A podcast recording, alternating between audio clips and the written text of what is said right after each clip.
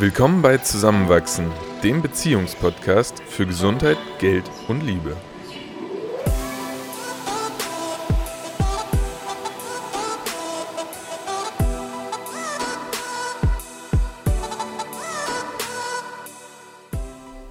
In dieser Folge erfahrt ihr, was für uns finanzielle Freiheit bedeutet, welche Wege zur finanziellen Freiheit führen können und was die ersten Schritte sind, die man schon heute unternehmen kann. Heute knüpfen wir eigentlich thematisch sehr gut an der zweiten Folge von uns an, wo wir uns schon mit dem Thema Geld und auch was Geld für uns bedeutet äh, beschäftigt haben. Und heute wollen wir über finanzielle Freiheit sprechen. Wie, wie, wie siehst du finanzielle Freiheit? Was bedeutet das für dich? Finanzielle Freiheit bedeutet für mich, dass man nicht mehr für Geld arbeiten muss, weil es einfach da ist. Das heißt jetzt nicht, dass man im Ruhestand ist und überhaupt nichts mehr macht und nur noch äh, in der Sonne liegt, was auch sehr schön ist. Aber ähm, es heißt, dass man ausschließlich aufgrund des Zeitaspekts entscheidet, wie man, wie man seine Arbeit verrichten möchte. Und ähm, nicht mehr basierend darauf, wie viel Geld man dafür bekommt. Ja. Heißt aus anderer Motivation heraus handelt, weil, weil man Spaß an etwas hat, weil man Sinn in etwas sieht, aber nicht, weil man dafür finanziell entlohnt wird. Genau, richtig, ja. Und wie siehst du finanzielle Freiheit? Mm, sehr ähnlich, vor allem unter der Prämisse, dass ich in einer Situation bin, in der ich mir keine Gedanken mehr darum machen muss, wie ich Geld verdiene, wie viel Geld ich verdiene und wie viel ich ausgeben kann. Und resultierend aus der, der Überlegung jetzt schon beginnend, was fange ich mit dem Geld, was zur Verfügung steht, an? Wie kann ich selbst bestimmen oder zumindest größtmöglich beeinflussen, wie viel Geld ich verdiene?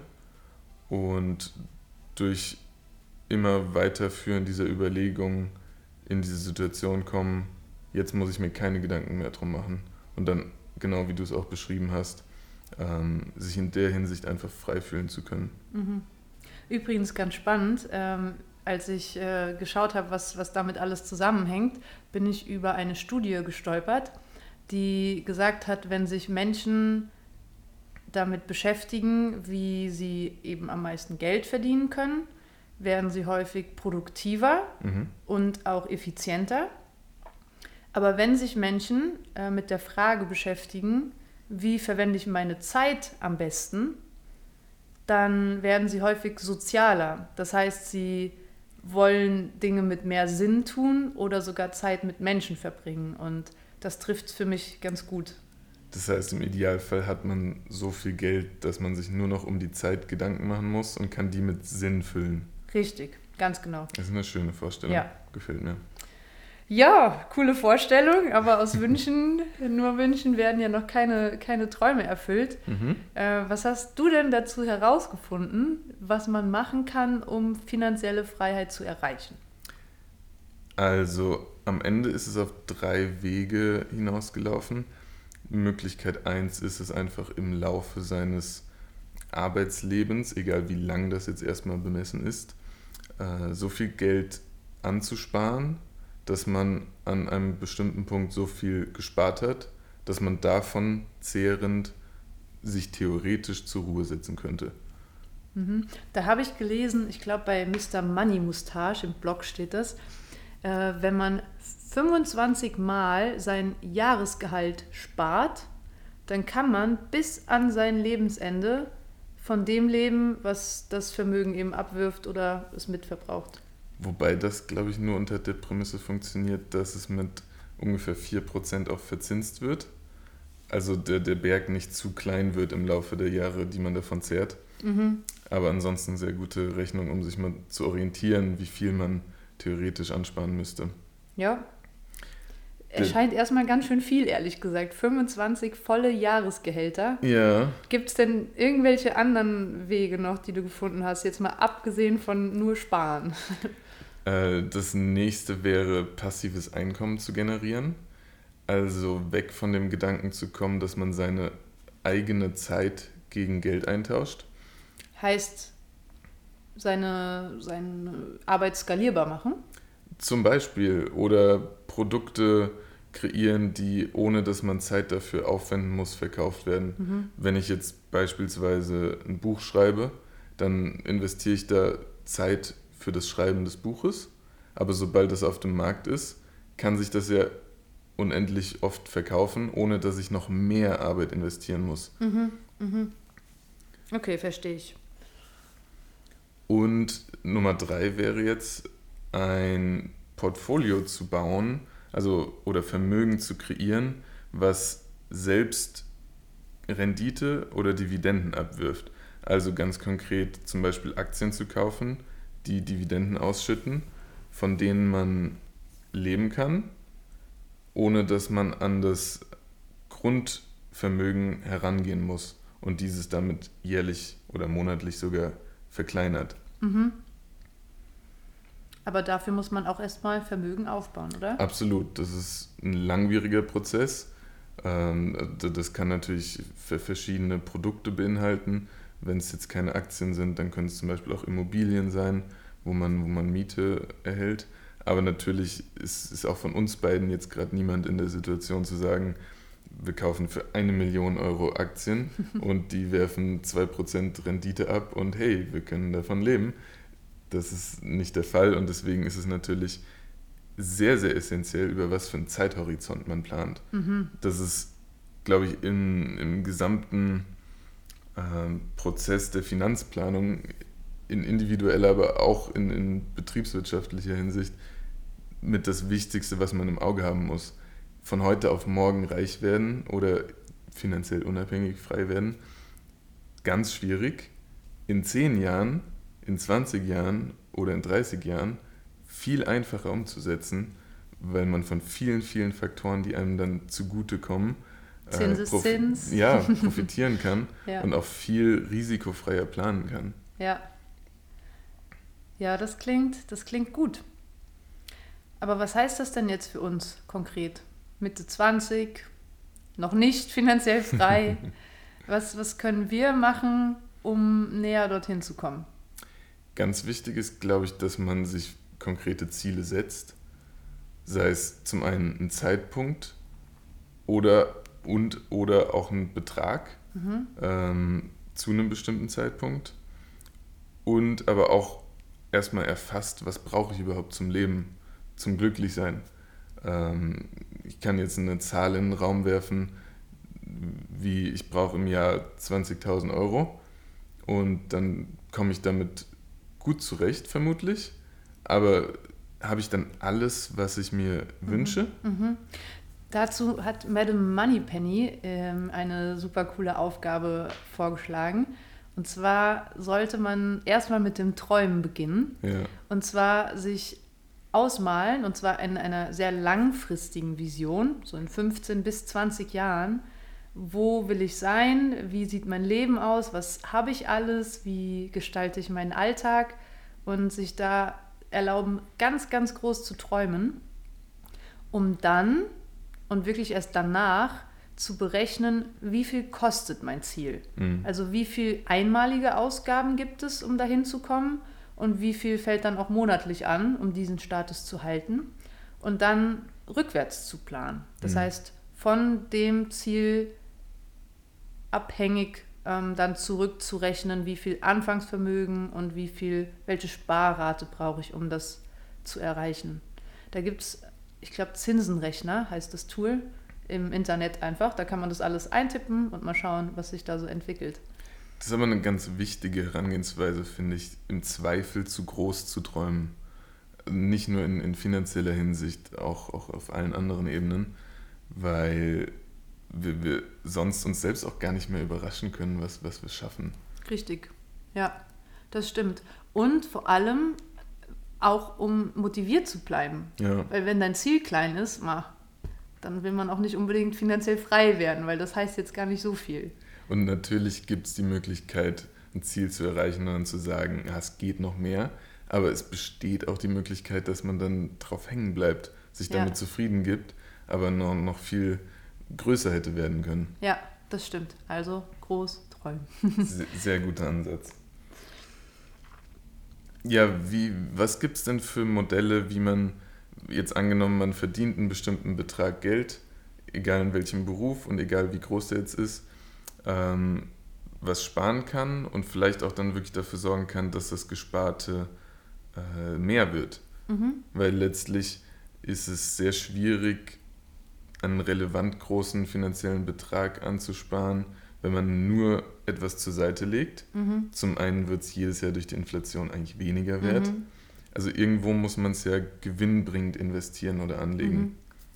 Ja, also okay, das allererste, was man eigentlich machen muss, äh, haben wir jetzt gerade zum Glück nicht, sind Schulden zu begleichen, weil bevor man Vermögen vermehrt, mhm. sollte man erstmal zumindest Konsumschulden ähm, auf jeden Fall äh, löschen ja. und dafür sparen. Dann auch noch bevor man dieses Vermögen aufbaut, sollte man laut den Quellen, wo ich äh, mich eingelesen habe, auf jeden Fall einen Notgroschen zur Seite legen. Das heißt, das drei bis x-fache Monatsgehalt, das doch auch auf der Bank liegt, obwohl es äh, durch die Inflation an Wert verliert, aber für etwaige Notfallskosten auf, aufkommen zu können. So, dass man schnell flüssiges Kapital hat. Genau, sei es jetzt die Waschmaschine geht kaputt ja. oder irgendwas in die Richtung. Und erst dann äh, sollte man sich mit Investitionen beschäftigen. Und Investition kann sogar, bevor man in Geld investiert oder in Vermögenswerte, ähm, bei sich selbst anfangen. Weil selbst Warren Buffett äh, sagt, am Anfang geht es darum, dass du selbst neue Fähigkeiten erlernst und dir neues Wissen aneignest, um noch bessere Entscheidungen zu treffen. Weil das das, was du in dich investierst, das bleibt. Und du bleibst ja mit dir dein ganzes Leben. Das Deshalb, kann dir auch niemand mehr nehmen, richtig. Genau, und das kann in Form von Büchern sein, in Form von Online-Seminaren, in Form von Reisen, wo man sich austauscht mit Leuten, die total inspirierend sind und man auf neue Gedanken kommt. Ähm, ja, aber das ist erstmal der erste Investitionsschritt. Und dann kann man sich eben beschäftigen mit, in welche Anlagewerte investiere ich denn? Zu dem Punkt in sich selbst investieren noch. Ich beobachte da manchmal bei mir selbst, dass das eine Art von Investment ist, die man manchmal nicht gerne tätigt, weil der Erfolg nicht direkt beobachtbar ist. Wenn man sich irgendwas Materielles kauft, dann hat man das vor sich stehen, kann es irgendwie anfassen im besten Fall. Wenn man sich jetzt ein Buch zur Weiterbildung kauft und das liest, dann ist der Erfolg, der sich durch das zukünftige Anwenden des Wissens einstellt, nicht direkt beobachtbar, nicht direkt greifbar und irgendwie noch in der Zukunft gelegen. Mhm. Aber, aber dazu, ähm, der Investment Punk in seinem Online-Kurs hat dazu ganz cool erklärt, dass man äh, unterscheidet zwischen eben Konsumkäufen und Investitionskäufen. Mhm. Und alles, wo die Möglichkeit besteht, dass es mehr wird, ist eine Investition. Und deshalb sehe ich Bücher seitdem auch nicht mehr als Konsumausgabe. Natürlich Romane oder Unterhaltungsliteratur, okay. Aber sonst ist das eine Investition in, in Wissen und das kann wiederum sich vermehren und mehr werden. Ja. Ja. Das sehe ich absolut genauso. Wir haben, wir haben lustige Namen heute. Mr. Money Mustache, Madame Money Penny, Investment Punk. Ich weiß auch nicht, warum alle. Die, die Finanzgurus nehmen, geben sich gute Namen. Ja, das stimmt.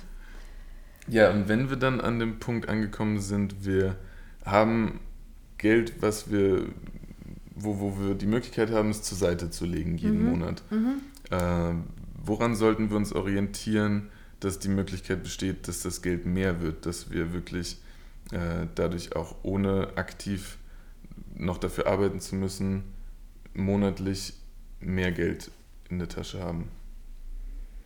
Naja, bevor man darüber nachdenkt, was die beste Anlagemöglichkeit ist, sollte man doch nochmal einen Schritt zurückgehen und überlegen, wie kann ich denn möglichst viel sparen? Ja. Weil es gibt, es macht einen ganz großen Unterschied, ob man dann 700 Euro im Monat zur Seite legt oder nur 200 ja. oder nur 20.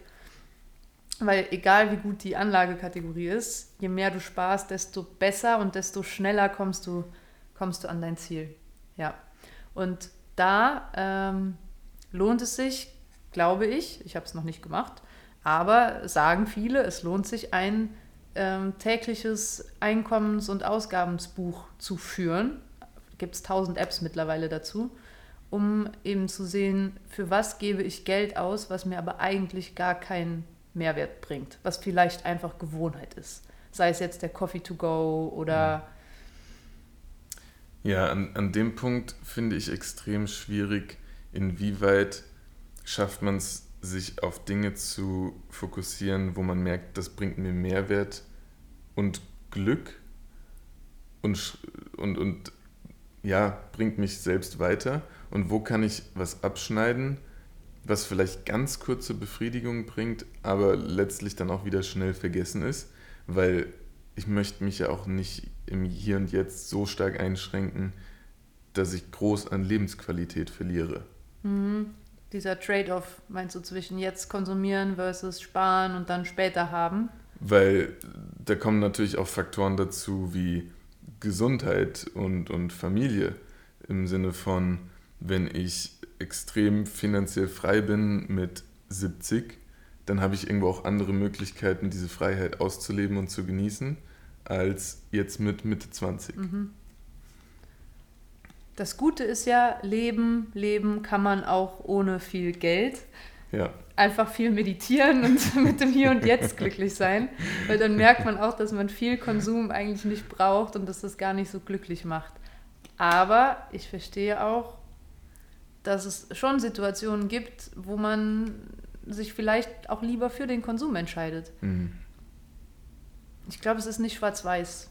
Im Idealfall hat man natürlich die Möglichkeiten, eine Situation zu schaffen, in der beide Wege möglich sind, ein erfülltes Hier und Jetzt zu leben und genug zur Seite legen zu können und in der Art und Weise auch anlegen zu können, dass man den, den Weg verfolgt, vorzusorgen für mhm. die Zukunft. Mhm.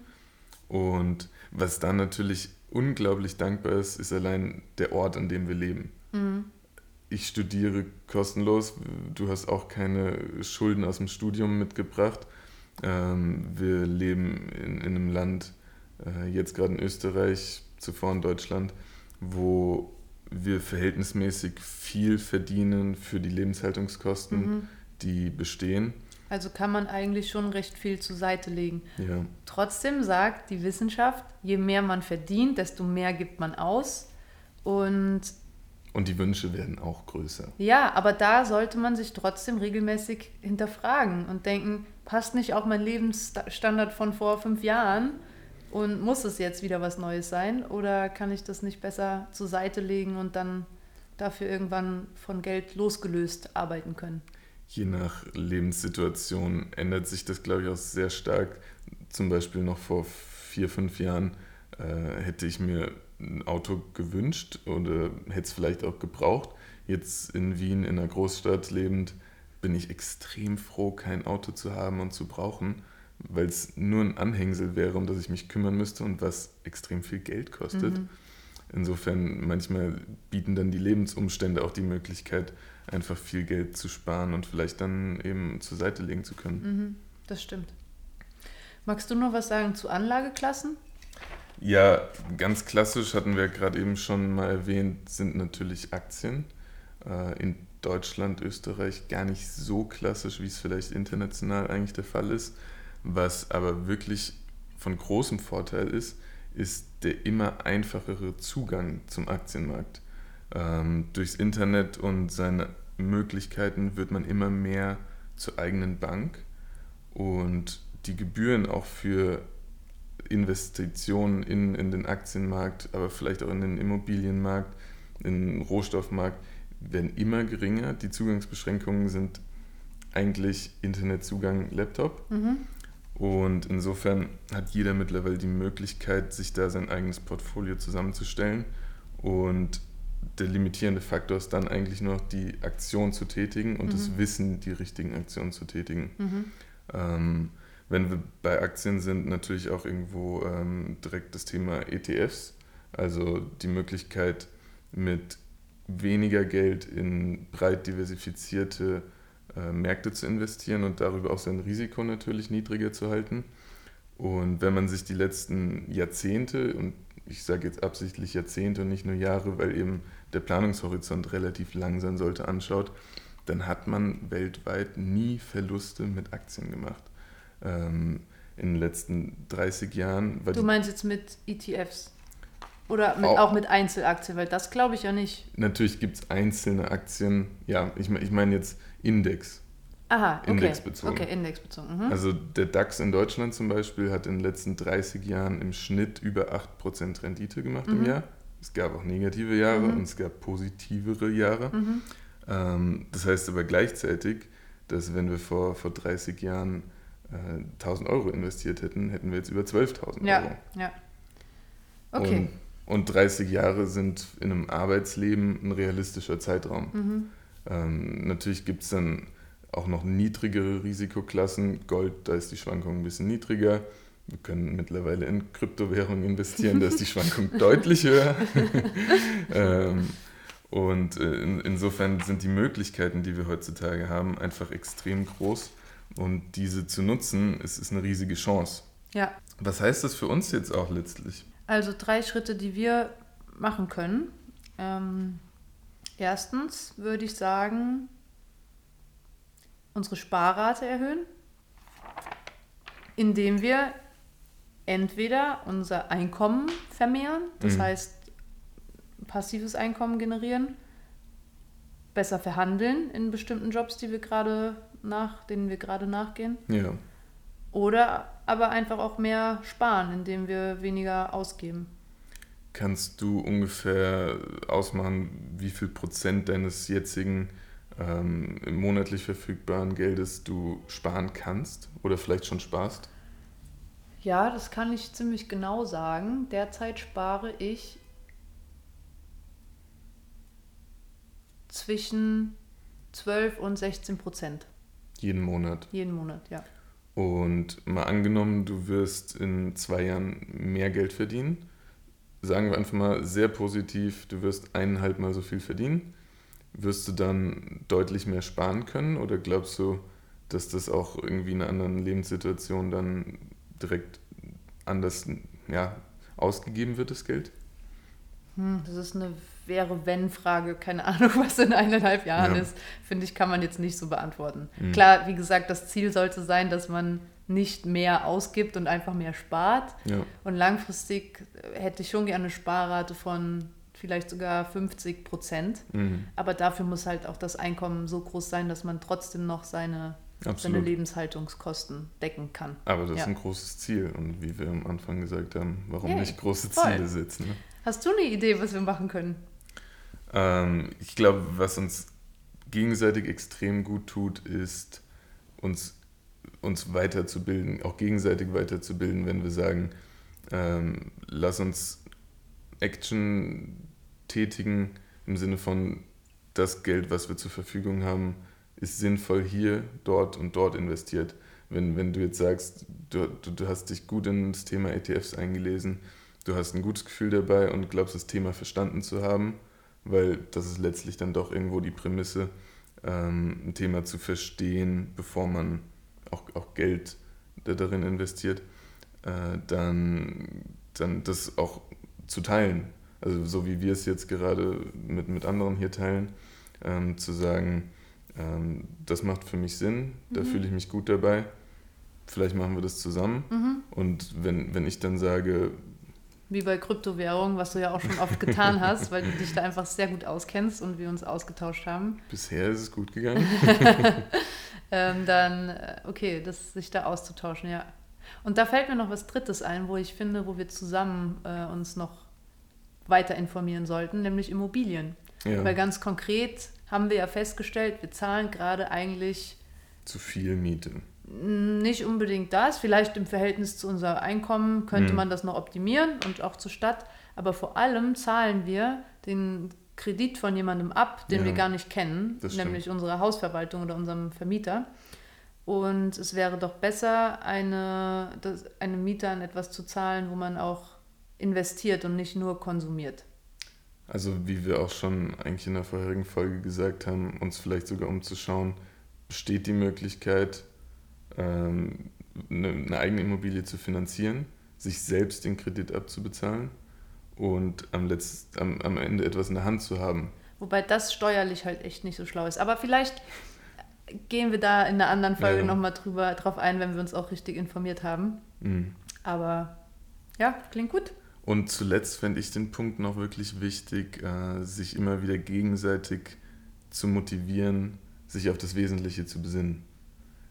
Zu sagen, was haben wir in unserem Leben, was uns wirklich Mehrwert bringt, mhm. was, uns, was uns Glück bringt irgendwo äh, und, und Lebensqualität und was sind vielleicht auch, und sei es, seien es nur Gegenstände oder, oder Tätigkeiten, die wir entweder nie benutzen oder die uns nicht weiterbringen, wenn wir sie tun. Mhm.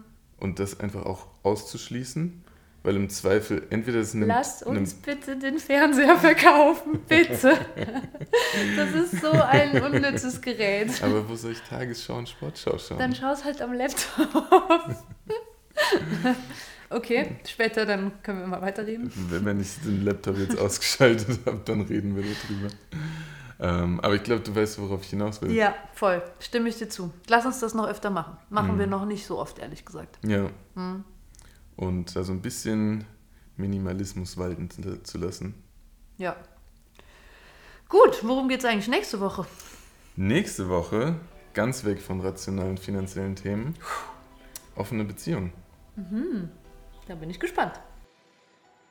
Danke fürs Zuhören. Wir hoffen, wir konnten zusammenwachsen. Fragen, Feedback oder Ideen könnt ihr uns gerne an zusammenwach.gmail.com schicken. Abonniert oder folgt dem Podcast, um über neue Folgen Bescheid zu wissen und schickt den Link auch sehr, sehr gerne an Freunde weiter. Bis nächste Woche. Ciao. Ciao.